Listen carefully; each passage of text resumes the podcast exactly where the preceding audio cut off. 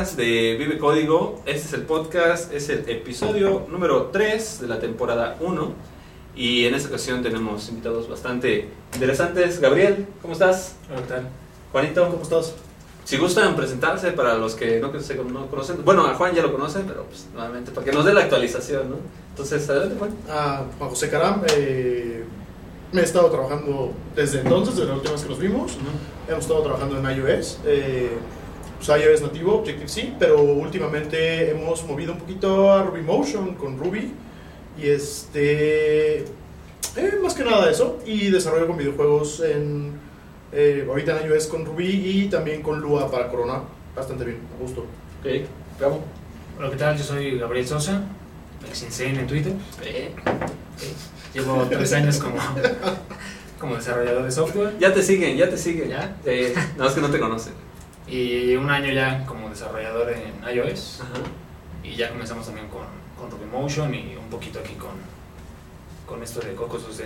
Bien, entonces, y hoy, el tema de hoy va a ser precisamente acerca del proyecto que traen entre manos que es este Joybox, ¿no? Sí. Entonces, eh, eso va a estar muy interesante. Pero antes de comenzar, pues, saludcita, chavos, ¿cómo no? Ahí está, un vasito, ahora sí. Muy bien, pues muy bien, si nos gusta explicar. ¿Qué es Joybox? Um, Joybox es un DSL como Ujú. tal. Eh, es una capa que está encima de eh, Cocos 2D y Box 2D que te permite utilizar eh, Ruby como lenguaje de programación para hacer juegos para mobile, sobre todo para iOS. Ok, Este, para que tú puedas utilizar Joybox es necesario que uses Ruby Motion, que es la plataforma que te permite desarrollar sobre Ruby para iOS. Ok. Y por ejemplo, y, y, y esto de, de Joybox a necesidad de qué sale. Eh, primero, más que nada, es. eh, la idea es que cuando tú desarrollas juegos con Cocos 2D nativos sobre Objective-C, tu código queda gigantesco. Enorme. Enorme. Tienes que meter mucho código para lograr cosas muy sencillas. Entonces, viendo esa necesidad y también sumado un poco a que, si bien sí hay cosas para Ruby para hacer videojuegos, son muy limitadas. La gente prefiere eh, C++ o C Sharp en el caso de Unity o Lua para Corona, pero realmente o Love para si quieres hacer desktop. Pero este, pero realmente nunca, nu- nunca yo había visto o, o- o nunca me había percatado de que había una plataforma para con Ruby para poder hacer juegos. Ok. Entonces nace también de que creo yo a mi punto de vista muy personal que Ruby se presta mucho como lenguaje para programar videojuegos. Ok, pero hablando entonces de esto, necesitamos Ruby Motion, ¿no? Y ahorita, bueno, eh, en algún momento este, lo comenté con Norbert acerca de que este, alguien viniera a hablar de Ruby Motion, pero creo que esta es la, la ocasión. O sea, ¿qué es, ¿qué es Ruby Motion exactamente? Ah, Ruby Motion es una plataforma que te permite crear aplicaciones nativas de iOS utilizando Ruby como lenguaje de programación. Ok. Eh, a diferencia de otras cosas como por ejemplo Xamarin, Ujú. eh, Xamarin eh, lo que tiene Ruby Motion de ventaja es que no es un bridge. No Ujú. convierte los tipos de Ruby a tipos de Objective-C y tiene una máquina virtual y lo hace al vuelo. Sino lo que realmente está haciendo Ruby Motion y es su ventaja principal es que en tiempo de compilación con- convierte el código de Ruby y sale código nativo. Código, código nativo como si lo estuvieras haciendo de- en Objective-C. Exacto.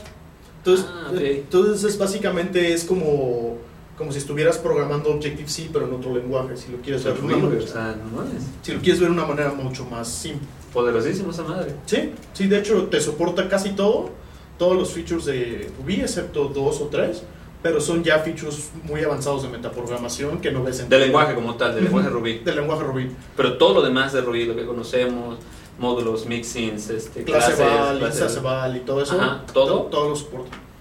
¿En serio? Sí, Está muy bueno. Está bastante padre. Y una cosa también bastante padre de Ruby Motion es como toda la comunidad que se ha hecho alrededor. Ajá. Eh, es bastante interesante cómo han creado DSLs y gemas, en este Realmente, caso. ajá. Y, y, este, y estas gemas eh, han hecho que, a- o sea, que a pesar de que tú estés usando Ruby, Ujú. el código que estés escribiendo se vea como Ruby. Porque tú puedes agarrar con Ruby Motion y escribir código de Objective-C o sea, escribir código en Ruby, hablándole a las APIs de, de Cocoa, Ajá. pero se sigue viendo muy Objective-C. O sea, no se siente como Ruby. Pero en cambio, con estos cuates, cuando le metes las gemas, Ajá. parece que estás programando Rails. Ah, ok. No, O sea, se siente Ruby. Estás, haciendo una aplicación Rails, ¿no? pero Con... para mobile, utilizando las APIs de, de- de Apple. ¿Y, y, y cómo lo corres? ¿Cómo corres RubyMotion? Das eh, igual como si corrieras una aplicación de Rails, De Rake, Ajá. y ya. ¿Te abre un simulador o algo? Te abre el simulador como si, hubieras, como si lo hubieras programado en Xcode. Ajá. Lo así, hace. así lo hace. Así lo hace. Ah, seas cabrón. Está, está bastante muy padre. Y parte otra de las ventajas que tiene RubyMotion es el manejo de dependencias. Por ejemplo, en Objective-C, cuando usas Xcode y eso es generalmente si no usas Cocoa Pods, que es un manejador de dependencias para Objective-C, se vuelve un poco complejo porque tienes que pues, bajar las, los headers y meter el search, el search pad a mano y es todo un rollito. Pero cuando usas RubyMotion funciona como si fuera Rails. Le das, eh, tienes tu gem, tu gem file, le das qué gemas necesitas le das bundle Las install baja. las, las baja, Las instala. las, las compila incluso y lo puedes correr. Otra de las partes importantes de RubyMotion es que si tú tienes librerías en Objective-C, también las puedes invocar desde... Eso está bastante padre porque incluso el manejo de esas librerías es mucho más sencillo. Mames. Lo metes en el vendor del proyecto y solito cuando carga, este, le metes en un... Tiene su configuración como en Rails, tú le agregas que tiene que utilizar ese proyecto y listo.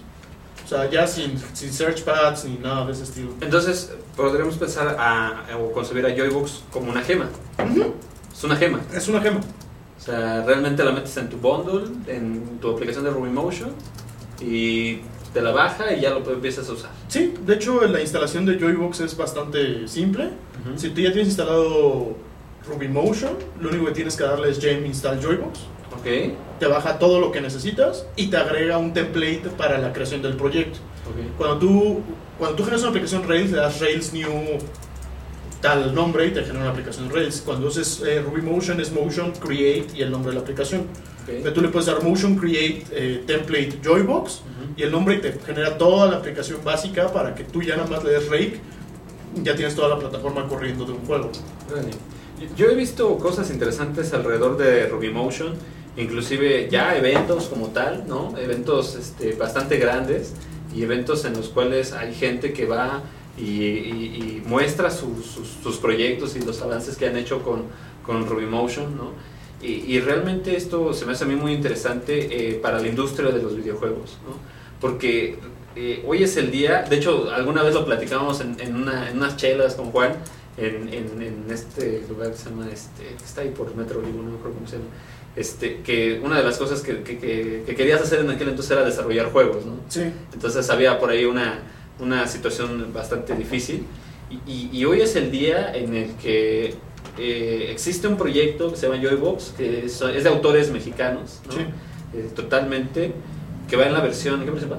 1.1 1.1. O sea, que ya va en una versión que ya eh, tiene un libro o va por, por un libro. están ¿no? escribiendo un libro sí Entonces, este, que ya, eh, ya está expu- expuesta en conferencia, ya fuiste a dar conferencia acerca de Joybox como tal, ¿no? Entonces, ustedes, en, en este sentido, ¿cómo ven o cómo visualizan de aquí a un año o a dos años el, el desarrollo de videojuegos en, en dispositivos móviles? Cualquiera le podría entrar. yo creo que sí O sea, por ejemplo, porque habemos muchos frustrados, ¿no? Que queríamos hacer nuestro juego. creo, creo que es complicado si tú has hecho aplicaciones eh, digamos que son eh, que esperan la interacción del usuario para actuar por ejemplo tú tienes una aplicación de iOS tú siempre estás esperando ya que eh, el usuario tiene le dé libro o clic. va por, por un libro. y de estar ¿no? escribiendo en las salas. Entonces, cuando el usuario le dé clic al botón, Y ya, eh, ya está expu- expuesta en conferencia. Ya fuiste a dar conferencia acerca de Joybox como tal, ¿no? Entonces, ustedes, en, en este sentido, ¿cómo ven o cómo visualizan de aquí a un año o a dos años el, el desarrollo de videojuegos en, en dispositivos móviles? Cualquiera le podría entrar. yo creo que sí O sea, por ejemplo, porque habemos muchos frustrados, ¿no? Que queríamos hacer nuestro juego. Creo, creo que es complicado. si tú has hecho aplicaciones, eh, digamos, que son. eh, que esperan la interacción del usuario para actuar, por ejemplo, tú tienes una aplicación de iOS, tú siempre estás esperando que el usuario le dé input y después tú generas algo. Entonces, cuando el usuario le dé clic al botón, pasa esto. muy, en muy pocos escenarios la aplicación por sí sola hace algo sin tener que estar esperando al usuario. En el caso de los juegos es muy diferente. La aplicación todo el tiempo está haciendo algo, que actualizando la lógica de la inteligencia del enemigo, o está moviendo, o está pintando, refrescando la pantalla, está haciendo algo. Entonces cuando uno comprende que el paradigma cambia, en ese momento se vuelve mucho más sencillo. Ahora, también hay, hay, hay como barreras como que, que uno, yo creo que se autocrea o la industria ha creado que cuando piensas que hay desarrollo de juegos vas a ver matemáticas por todos lados y, y, que es muy complicado y es muy complejo y, y, fíjate que no tanto, o sea, dependiendo cómo quieras empezar. Si quieres empezar aprendiendo del low level, sí, obviamente te vas a topar con matemáticas por aquí, por allá, bla, bla, bla, y cosas muy complejas. Si te quieres ir como a más alto nivel, un caso, por ejemplo, muy típico era Cocos 2D, que está a alto nivel, está como a la mitad te permite hacer cosas bastante padres sin necesidad de, este, de que tú tengas que estarte rompiendo la cabeza tan fuerte. Entonces creo que sí, cualquiera puede aprender a hacer juegos. Es más, este, creo que el camino es bastante simple, nada más que necesitan dedicarle el tiempo, el tiempo suficiente. El tiempo suficiente. Y otra cosa importante es que como desarrolladores no siempre estamos acostumbrados a, a hacer arte, o sea, hacer eh, imágenes, claro, sprites, este, figuras, muñequitos, escenarios, bases, montañetas. Exacto, es muy complicado. Entonces, si le van a entrar, pues mi recomendación es, en el lado del arte, pues aprendan pixel art. O sea, no hay cosa más fácil que el pixel art. Entonces, si puedes hacer muñequitos con pixel art o con pixel art, o sea, puedes incluso utilizar GIMP, que es open source para pixel art o Photoshop o lo que sea. Yo creo que, yo creo que es un buen, un buen, un buen inicio. Eh, también hay este, sprites, no muchos, open source, que puedes agarrar y utilizar para tu proyecto. Okay. Y eh, incluso eso te permitiría empezar a hacer un juego y después pensar en el arte. Claro. O sea, porque luego a veces eso, esa es una parte un poquito difícil de, del desarrollador, ¿no? Este, explorar un poquito más allá. No la parte creativa, sino la parte artística, que es donde tú dices, ah, pues a lo mejor llevar la idea de un muñequito que tengo en la cabeza, especialmente si no sé dibujar, ¿no? Hacia, hacia la pues, hacia allá el, el, juego como tal, ¿no? Y, y realmente a veces eso eh, yo creo que para muchos de nosotros este, es complicado, es complicado llevar esa idea, ¿no? Sí. Y, y, llevar y tener un elemento como ya estas plantillas, estos sprites o, o elementos que te ayudan ya a tener una, una, idea de qué es lo que quieres, va asemejando más la idea. Me dice, ¿como cuánto tiempo llevas este, con esto de Joybox? Pues precisamente Juan cuando me invitó al proyecto, eh, yo no tenía ni idea de, o sea, sabía que era Cocos 2D, pero nunca había trabajado con él. Okay. Esa era una de las inquietudes que tenía cuando me invita a participar en el proyecto. Porque dije, puta, ¿cómo sin saber Cocos 2D voy a poder pues, colaborar en esto, no? Ok. Este, aparte tenía, no tenía mucho tiempo trabajando con Ruby, entonces sí, sí creí que iba a ser complejo, pero pues, Juan me dijo, no te apures, o sea, vas a ir aprendiendo sobre la marcha. Ajá. Este, y básicamente pues, lo que vas a empezar a hacer es pues, traducir código, ¿no? Okay. O, sea, o, sea, tú que ya conoces algo más de Ruby y conoces Objective-C. ¿Sí conocías Objective-C? Sí, Objective-C ya, ya lo conocía. Este, de lo que te vas a encargar es de, de, ver qué es lo que está haciendo determinada función o determinada clase en Objective-C y traducirla a Ruby. Ok. Y al mismo tiempo vas a ir aprendiendo cómo es que funciona en, Cocos. O sea, tu contexto era, yo no sé muy bien Cocos 2D, y aparte mi conocimiento de Ruby era este, muy bajo, pero sabía muy bien Objective-C.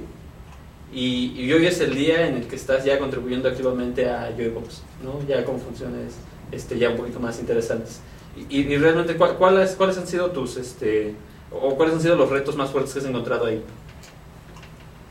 Pues yo creo que el reto más fuerte fue no tener precisamente esos conceptos de, de Cocos 2D para la creación de juegos. Ok. Y sin conocerlos tan a fondo, tener que implementarlos ahora para Joybox. Pero ahí fue donde Juan me, pues, Juan me, echó la mano. me echó la mano y pues me explicaba, eso se refiere a tal cosa, este, hay que hacerlo ahora de la forma en la que lo estamos implementando aquí. Ajá. Se hacía y pues ya y, por ejemplo, ¿y en qué están desarrollando? Bueno, realmente, ¿qué herramientas están usando para desarrollar eso? O para hacer esa, ese, ese grabber, esa transformación. Eh, ¿A qué te refieres? Sí, ¿qué herramientas estás usando para, para hacer tu, ah, para hacer Joybox, ¿no? Ah, ¿te refieres a Lide, por ejemplo? Sí, Estamos, bueno, yo uso MacBeam. O sea, directamente un editor de texto. Sí. Es un editor de texto, plano. Sí, de hecho sí. ¿Y, cómo construyes? Eh, pues con Ruby Motion te permite hacer el build del, de la Ah, o sea, es directamente todo. Ruby Motion completo, la estructura del proyecto, la estructura de los archivos, la línea de comando, le corres y está todo. Está todo. Órale.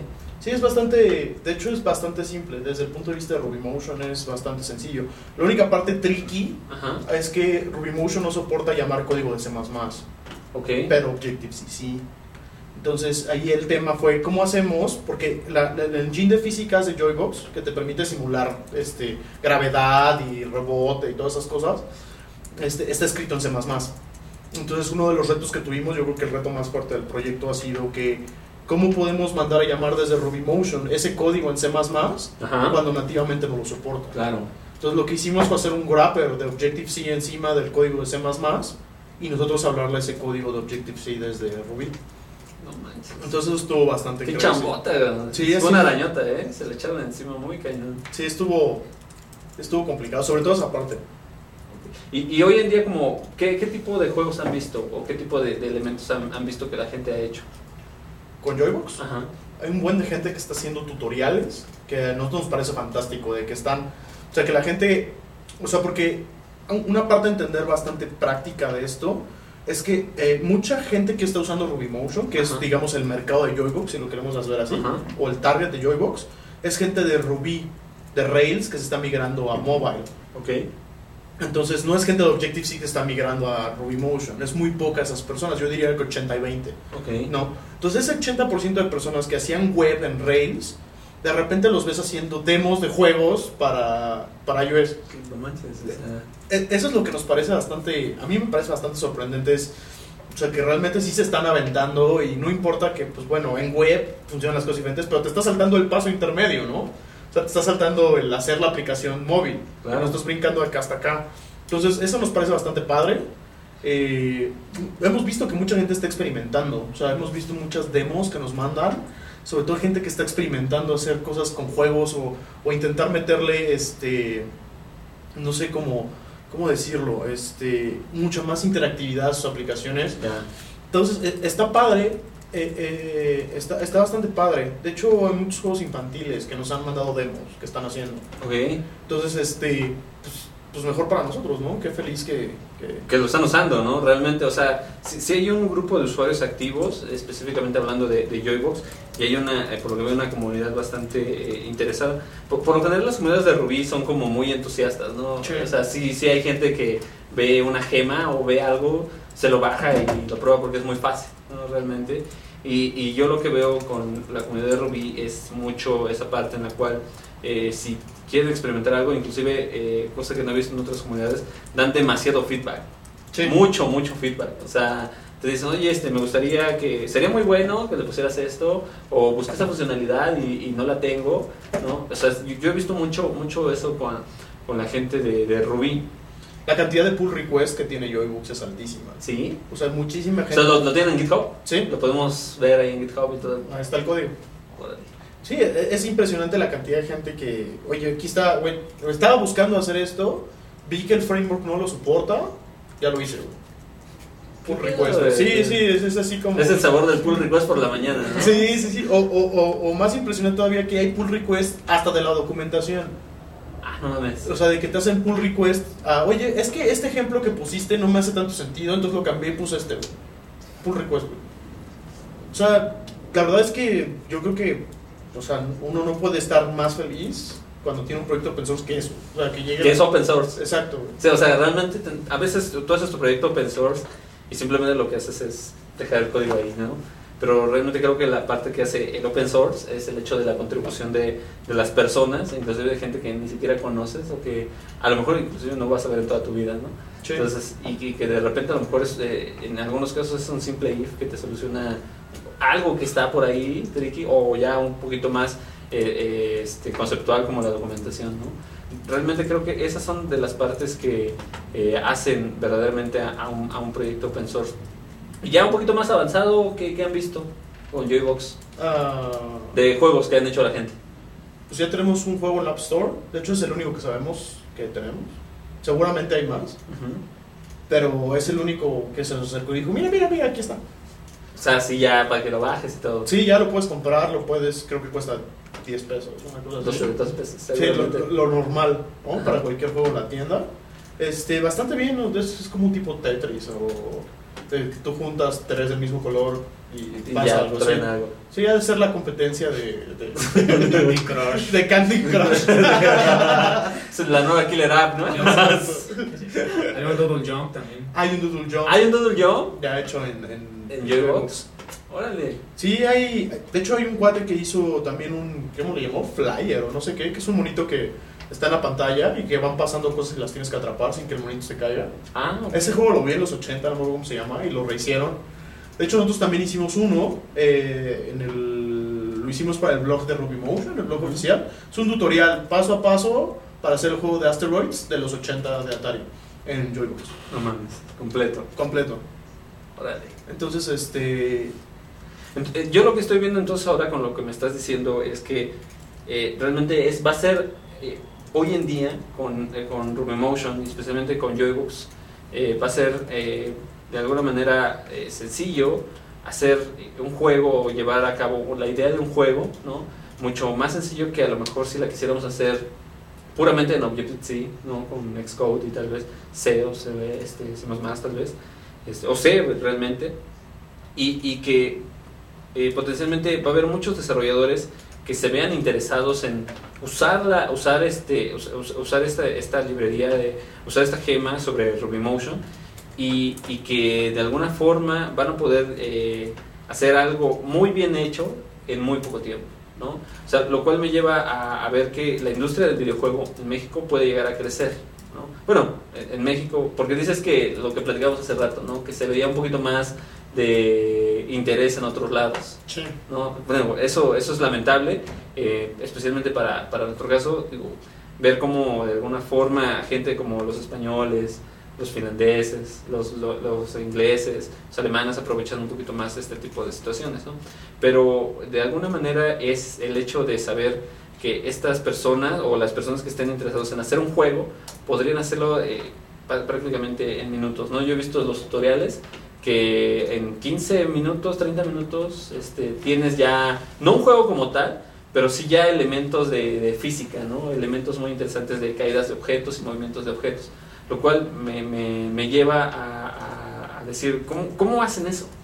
¿Cómo están haciendo eso? O sea, si pudieran explicarlo, ¿cómo, lo, cómo transforman Cocos 2D a este DC?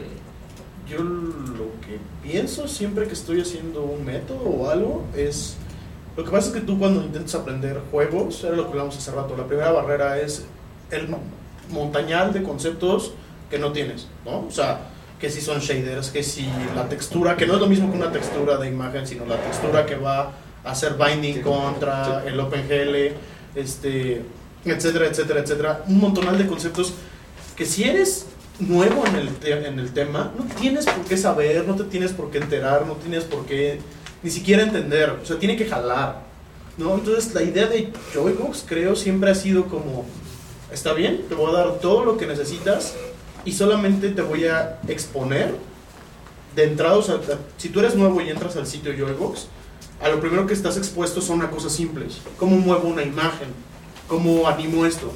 Aunque Joybox soporta todas las demás configuraciones, que si Bezier Spats, que si este que hizo el joven Gabo, este, no tienes por qué saberlo si eres nuevo.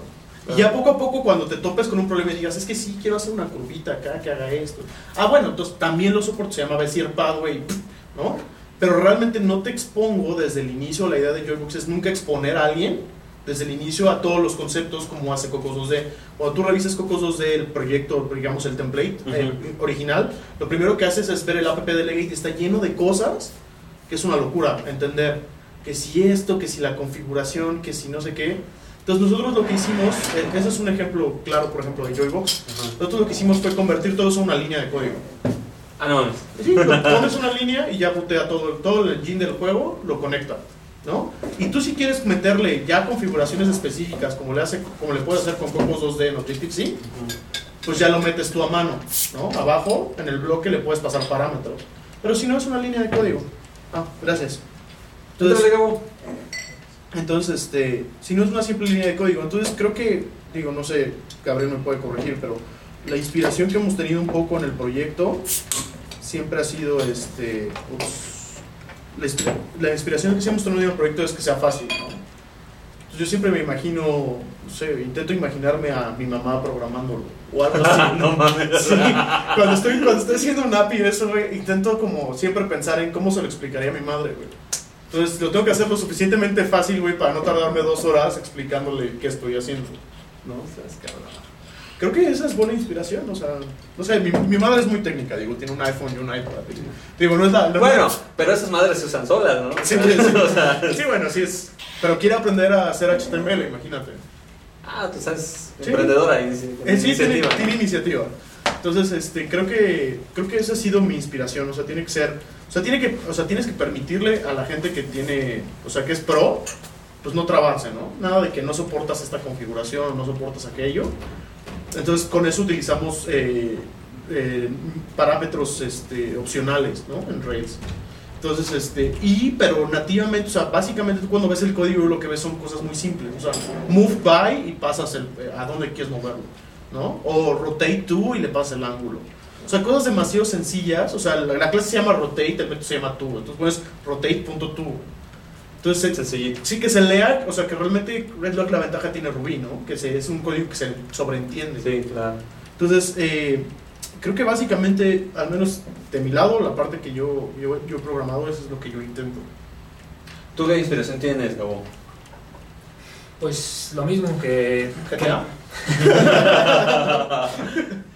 Que, el código sea más sencillo para el, para el programador, tanto al leerlo como al, estar haciendo el juego, que sea más sencillo al, al, estilo de Ruby, ¿no? Claro. Porque, por ejemplo, yo que me tocó esta parte de, de traducir algunas funciones y hacerlas al estilo Ruby, pues sí se notaba la diferencia de una u otra cosa.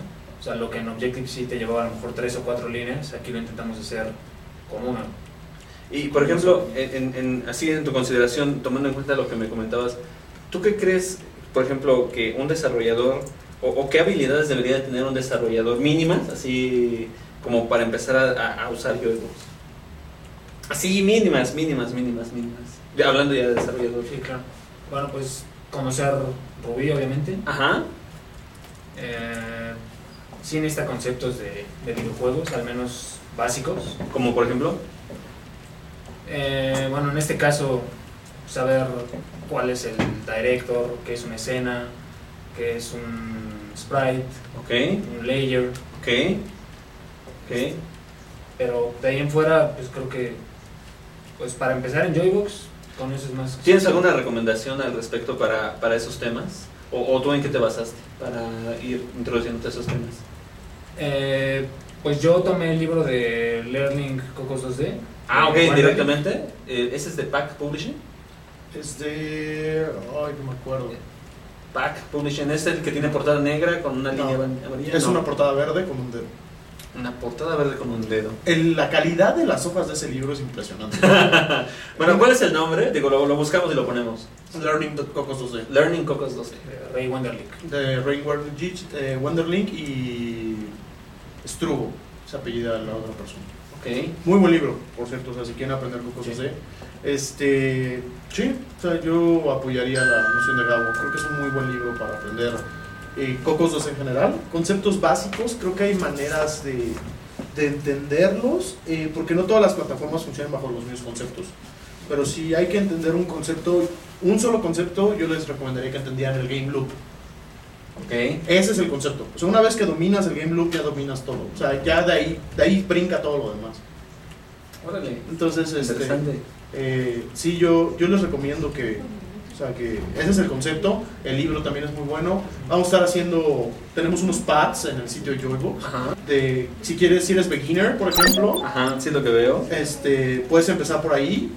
De hecho, la idea, ahorita nada más hay uno, porque tuvimos que liberar la versión y no nos dio tiempo de meter todos los demás.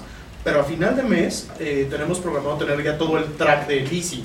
El track, del, el track fácil del sitio son, van a ser 10 eh, tutoriales en los cuales de 0 a... vas a aprender a, programar tu primer juego de 0 a 10. O sea, en 10 pasos vas a tener tu primer juego completo, listo para enviarlo a la tienda. Entonces, la idea del sitio no fue como hacerlo como... O sea, la idea del sitio fue o sea, sabíamos desde el principio cuando liberamos el proyecto que mucha gente nos preguntaba, oye, ¿y cómo hago esto? ¿Cómo hago aquello? Oye, si quiero hacer un... O sea, las preguntas que nos estás haciendo. Entonces, lo que queremos resolver con el sitio es básicamente eso. Queremos resolver esas preguntas y decirle a la gente, ¿sabes qué? Si quieres empezar a programar, aquí está como, por aquí. Vamos a poner la liga de referencia de esto. Y lo, lo, que yo veo es que realmente este, tienes hasta inclusive niveles. ¿Qué vas a poner en hardcore? Ah, eh, lo, que tenemos en hardcore. ¿Qué van a poner en hardcore? Son como achievements, así como retos. De, güey, aquí está el código de este juego, Y está roto, güey. Ok. Le, le, falta esto y esto y esto. O, por ejemplo, las colisiones no son perfectas, ¿no? Claro. Fix it. Ok. O sea, y sin respuestas. La parte hardcore va a ser, güey, aquí está el código, güey, arregla. Así arregla. Tú, tú completamente bájalo, ajustalo y encuéntrale. Y encuéntrale. Y el... Eh, mucha gente se preguntará cuál es el... que no hay nada. De hecho, estamos esperando, tenemos un... es que en la disciplina de desarrollo de juegos se divide en muchas partes. Okay. Como desarrollo de software se divide en arquitectura y en diseño. Ah, claro, sí, es otro esquema, es, otro, paradigma. Es otro paradigma. Eh, hay dos grandes partes, eh, digamos, eh, que es el game design y, el, y el desarrollo de juegos. El game design es cómo un juego sea divertido, qué, qué mecánicas debe tener el juego, este, qué tipo de juego debe ser, qué tipo de audiencia tengo ¿Cómo, que hago, ¿Cómo le doy recompensas al jugador cuando le pongo, por ejemplo, si se imaginan, siempre que juegan un videojuego, siempre que hay algo muy fuerte en el juego, reciben una recompensa en automático, ¿no? Claro. Eso te mantiene este, enganchado. enganchado. Entonces el game design se, se, compone de todo ese tipo de cosas. ¿Cómo le llego al usuario? ¿Cómo le hago que aprenda algo? ¿Cómo le doy ciertos beneficios o ciertos premios después de que pase ciertas cosas? Entonces esa es una disciplina que nosotros no tenemos pero alguien eh, que está contribuyendo al proyecto está escribiendo un track de game design. Oh, no manches, buenísimo. Buenísimo. Y, y por ejemplo, y para aprender más acerca de, de estos elementos, este, ¿hay, ¿hay alguna literatura de referencia? Está como muy raro porque vas a encontrar literatura de desarrollo de juegos, vas a encontrar literatura de, de, de diseño de juegos, este, sí es complicado, o sea, es complicado como dar una liga de referencia, pero si quieres aprender de, diseño de juegos, eh, hay, un, que hay un libro que es muy bueno que se llama eh, Game Design Workshop, okay. que es como, es como una nueva visión de cómo hacer eso, propone un framework completo de deberías hacer esto, después aquello, etcétera, etcétera. Okay. Este, y te propone pues, paso a paso cómo, cómo hacer un juego, de, o sea, cómo diseñar un juego de cero a de ser a donde te llegue. A donde te llegue y después de ahí viene ya prográmalo, ¿no? Ahora sí ya que ya prográmalo y también hay otras disciplinas, ¿no? La de arte, la de música, este, la de monetización que ya está volviendo una disciplina también. También ya es como tal una disciplina. Es que, pues, monetizar un juego es muy raro, porque lo puedes vender como una aplicación normal, puedes, puedes hacerlo free to play, puedes hacerlo bla bla ah, bla. O como luego hacen, te bajas un trial y quieres todos los escenarios. O te venden un escenario uno por uno. O te venden un escenario uno por uno. O, o hay juegos que te lo rentan por hora. O sea, de hecho también está esa... Entonces sí es como, o sea, se está volviendo toda esa parte de marketing y monetización, sí está volviendo una disciplina. Por ejemplo, una mejor referencia, el blog de que yo creo que la mayoría de los game, los game developers leen es Gama Sutra. Gama Sutra. Gama Sutra es, hay posts de la comunidad, hay este posts de profesionales realmente de la industria, de EA, de Ball. ¿Sí? Gama Sutra. Gama Sutra. Entonces, este, creo que ahí puedes encontrar cualquier cosa. O sea, si realmente te estás preguntando eh, cómo es la comunidad de desarrollo de juegos, ahí la vas a encontrar. También está la parte de indie. Si no han visto Indie Game The Movie, tienen que verla. Si quieres hacer videojuegos, tienes que ver esa película. Indie Game. Indie, game, indie Game The Movie. O sea, si no has visto esa película, no tienes derecho a decir que haces juegos. Tanto así. Sí, es, está muy intenso.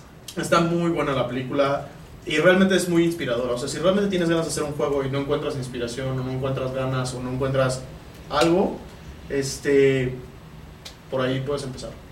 Órale. Esta te la venden en línea, está, creo que está en la tienda de iTunes o te la venden en Steam. ¿Hasta en Steam? Hasta en Steam te la venden. ¿Qué pedo? De hecho, en el, los indie, en el, creo que es el Humble Bundle, en uno de esos indie bundles, te la, te la, te la traían. O sea, te, la, te la daban junto al soundtrack y todo. Muy buena película. Qué loco, qué loco. Ah, mira, ahí está. Ahí la estamos viendo. ahí más o menos, ¿no? Oye, qué. Eso es interesante. No, pues ahí no se puede voltear completamente. Y mi estimado Gabo, este, ¿tú, tú qué, qué, qué elementos... Ah, mira, está, ya. Sí, nomás. Indie Game. Ese es la movie. Ese está muy bueno. ¿Qué, qué elementos eh, encuentras ahora eh, eh, importantes para ti? Ya, ya has recorrido un camino, supongo que... ¿Cuál era, cuál era tu, tu, background antes de entrar a esta situación? ¿También desarrollabas aplicaciones de esto o empresariales o algo de ese estilo, web? ¿O siempre has desarrollado juegos? bueno, de los tres años que llevo en esto, los dos primeros hice por lo general aplicaciones web. Bueno, algunas con móviles, pero no había hecho iOS. Ok. Y hasta justo hace un año fue que comencé a, a desarrollar aplicaciones para iOS. Para, pero ya directamente juegos o algo intermedio. No, no, eran juegos. ¿No eran juegos? ¿Qué era? ¿Era también administrativas o cosas de ese estilo? ¿Y cómo ha sido eh, para ti, por ejemplo, eh, ha sido muy poco el tiempo realmente, entonces el cual has estado en esa situación.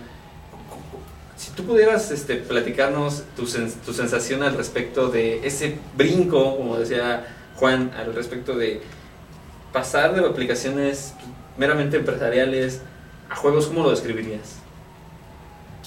Pues tal y como lo comentó, sí es complicado al principio eh, adaptarte a esa parte de, de que una aplicación empresarial esté esperando que haya una interacción por parte del usuario, eh, que con base en eso se desate un evento o algo así, a pasar a una aplicación que todo el tiempo está, está haciendo algo, eh, que tienes que estar al pendiente de muchas cosas.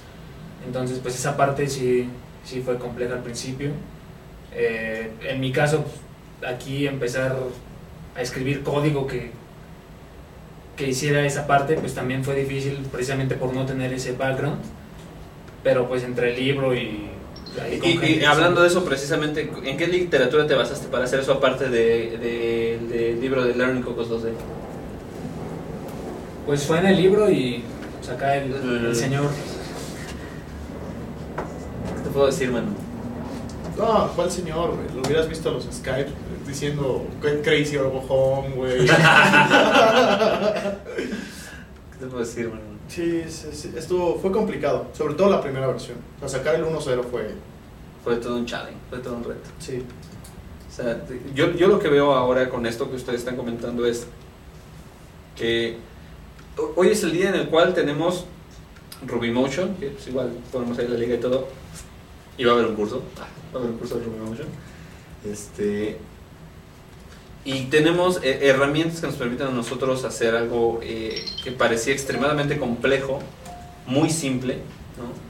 Porque, eh, ¿qué pasa en este caso con todos los motores de física? Que son realmente, antes en, en, algún momento este, pues nosotros teníamos que calcularlos, ¿no? En, el hecho de, de, hacer gaming, calcular colisiones, direcciones, curvas. ¿Quién hace eso? Pues el framework más famoso de física se llama Box 2D. Joybox hizo, está sobre Box 2D. Ok. Pero lo interesante de Joybox que no, por ejemplo, si tú haces Cocos 2D, tú tienes que hacer que el sprite responda al, al cuerpo. Okay. Si el cuerpo de física se está moviendo, el sprite tiene que moverse, ¿de acuerdo? Y tú lo tienes que hacer manual. Ajá. Joybox lo hace automático por ti. Entonces tú dices, ¿sabes qué? Quiero crear un, un sprite de físicas, un physics, un physics sprite y le crea sus propiedades físicas y se mueve automáticamente y lo puedes manipular, como si estuvieras manipulando cualquier otro sprite. Solo que este güey responde a física. Ok. Y, y entonces entiendo que eh, ese, es, el único motor de, de física que, que están trabajando. Sí, es el único que tenemos. Está este Chipmunk también, Ajá. pero no lo tenemos soportado, nada más estamos soportando Y de aquí eh, en adelante, ¿cuáles son los planes que tienen para, para Joybox? acabar el sitio. bueno, el sitio es el entero, ¿no? Pero eh, específicamente para el framework, ¿qué es lo que...? Framework, tenemos... Eh, hemos recibido mucho feedback de muchas personas que están muy metidas en eso o saben mucho de eso. Y este, lo que queremos es hacerlo todavía más fácil. Todavía más sencillo de usar. De usar. De hecho, queremos que, queremos que para el final de año, yo esperaría a lo mejor principios del siguiente año, todas las APIs que estás usando hoy ya no las tengas que ver. O sea, ya te sale una capa encima que tú puedas decir, este, como si estuvieras programando una persona. Este güey puede hacer esto, este güey puede hacer aquello, se puede mover así, así. Y que eso automáticamente se aplique en el juego. O sea, programar una capa encima de eso. Y que tú ya no tengas que estar diciendo, pues es que hay que mover esta imagen de aquí para acá y eso, sino todo eso lo hiciera automáticamente. Entonces, esa es, una de las partes. Otra de las cosas que queremos ver, de hecho, dependemos mucho de Laurent, el creador de Ruby Motion, para esto, pero queremos ver la manera de hacerlo correr en el SDK de Play 4. Oh, no sé Ese sí, ese, es un challenge, de veras. Es un sueño, güey. O sea, ese está muy cañón. Pero eso sí le corresponde un poquito más a él, ¿no? Este, sí y no, digo, porque no creo que para él sea mucho negocio claro. que Ruby Motion corra sobre Play 4. Entonces, eh, yo creo que depende de que, o, dependemos de que él nos ayude y nos dé guía de qué es lo que tenemos que hacer, cómo lo tenemos que hacer, por dónde tenemos que buscarle para poder lograr que esto corra, o en Xbox One, ¿por qué no? Entonces, este, eh, la idea de esto es llevarlo, o sea, ya está ahorita en iOS que creo que eh, eh, eh, era como un hito importante para el proyecto, pero el proyecto va a seguir soportando móviles, pero nosotros lo queremos llevar a consolas. Oye, porque por ejemplo, hoy, es el día en el cual este, pues, en la App Store, en la App Store de todos los, de los dispositivos que son, que son Mac, puedes bajar juegos ¿no? para tu Mac OS X. este... Ah, ya soporta. Yo ah, es lo, es lo que te iba a preguntar. O sea, actualmente ya se pueden desarrollar juegos para, para, Mac OS X. Con Joybox. Buenísimo. Sí, pues incluso el código que tienes que modificar es mínimo para que... Ah, pero sí hay por ahí algunos... Es nada más el tema de la interacción del usuario. Ok. O sea, si tú logras encapsular esa interacción en una clasecita o dos, sea, de que el touch lo conviertas al movimiento del mouse, es nada. O sea, es en lugar de Rake, le das Rake Device iOS, es Rake OS 10 y ya. Ya. Ah, no, es, va a quedar planito. Sí, debería. De hecho, es una de las cosas que cuidamos mucho: es que todas las APIs que, que, tuvieras fueran compatibles con las dos plataformas. Y aquí, y, igual, programado con Ruby, ¿no? Igual. Igualito. Esa parte es interesante porque realmente estamos eh, eh, con eso se está ampliando el mercado del desarrollo de juegos a eh, dispositivos no solo iPhone y iPad, sino también a dispositivos, bueno, a, equipos de cómputo completo como son las, las Macs, Y digo, no sé si tienen pensado algo para Android. De hecho, tenemos un experimento por ahí corriendo con una cosa que se llama Ruboto. Ruboto es el Ruby Motion de Android. Ok. Ah, es experimental. De hecho, ahí sí creo que ahora sí es totalmente responsabilidad de Laura. Ah, ok, ya Darnos soporte para Android. Bueno, en el momento que nos dé o sea, si no es día uno, no tardaremos mucho en hacer que corra Android. Creemos que es importante, o sea, finalmente a mucha gente le interesa y no viéndolo como un tema de competencia, porque no competimos con gente que produce dinero, pero viéndolo como un tema de las alternativas que hay en el mercado, todas son multiplataforma. Entonces, si queremos más o menos como ser una opción viable para, digamos, ya una casa de desarrollo de juegos, tenemos que dar la oportunidad de que sea multiplataforma. Ya. Sí, claro, porque eso realmente es lo que la va a hacer competitiva, ¿no? O sea, que tengas un juego en Android y que tengas un juego en iOS. Y la pregunta es, por ejemplo, bueno, no sé, eh, yo recuerdo que había como ciertas consideraciones cuando trabajabas y hacías este, elementos eh, gráficos en iPad y en iPhone, ¿no? Por el tamaño de la pantalla y demás. ¿Sucede lo mismo? Eh, sí, no.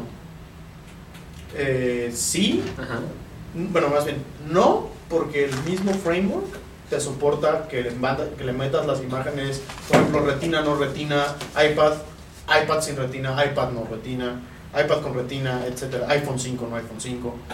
Este, sí es similar, o sea, pero sí, o sea, por otro lado también tienes algunas broncas, por ejemplo, este, la parte de colisiones no va a tener problema porque incluso tú, o sea, tú tienes que manejarlo de una manera que no seas dependiente de muchas cosas.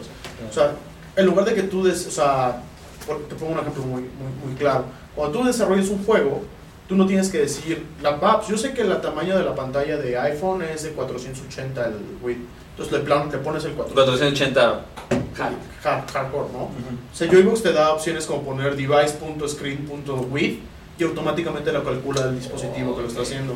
Entonces, si lo haces correctamente, no deberías tener ni una bronca. Ahora, si le comienzas a hardcodear cosas, pues es muy probable que sí pase. Ok. Porque realmente lo que va a pasar ahí es que se va a ver como, como brincando, ¿no? Exacto. O puede ser que se vea afuera, ¿no? Ah, ok, que se salga de cuadro, cosas de ese estilo. Órale. Bueno, entonces, si soportamos iPad, iPhone, este, supongo que las pantallas de Mac también tienen otro tipo de resolución. Yo lo, lo que eh, me gusta mucho todo este día que ustedes están eh, comentando porque realmente eh, lo que veo es que ya hoy es el día en el cual podemos desarrollar un juego de manera muy sencilla, ¿no?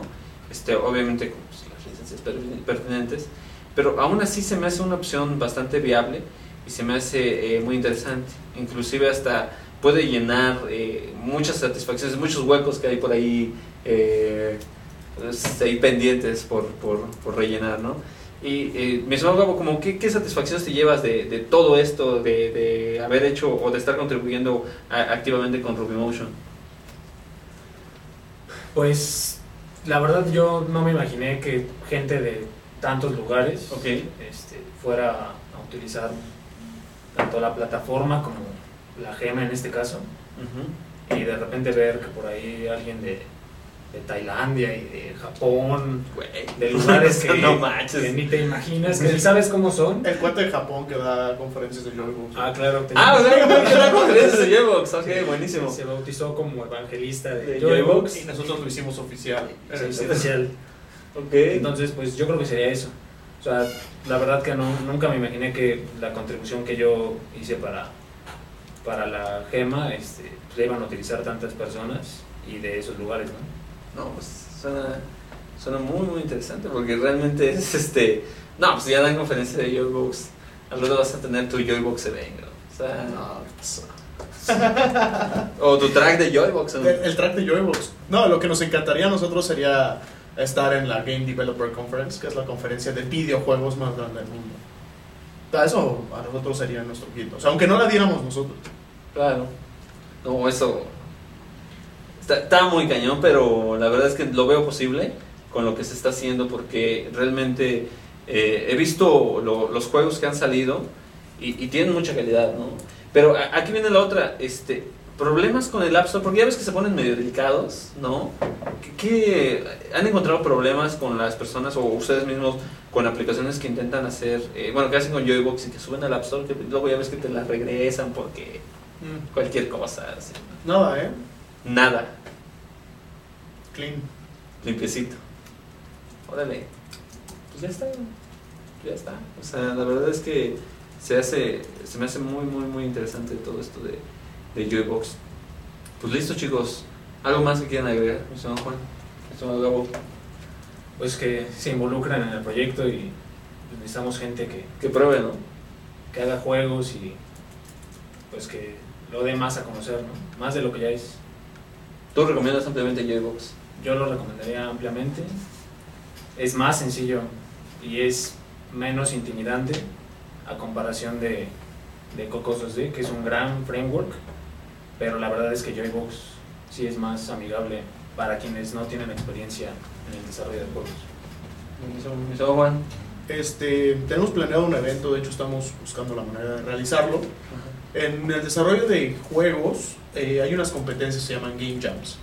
Ok. Que es este, hacer un juego en un time frame. Okay. O sea, pueden ser dos días, un día. Hay uno que es de una hora. Oh, no. Y, este, y ese time frame, y tienes que hacer un juego acerca de un tema en específico. El Game Jam más famoso, digo, si alguien quiere verlo como referencia, se llama Ludum Dare. Entonces queremos nosotros hacer el primer Game Jam de Joybox aquí, en México. Entonces este, estamos este, digo, anunciarlo una vez que estamos planeando hacerlo y que próximamente lo publicaremos eh, cuando tengamos ya las fechas, el lugar, este, el tema elegido, bla, bla, bla. Entonces, este, lo, padre de todo esto es que al final de esos dos días tienes un juego.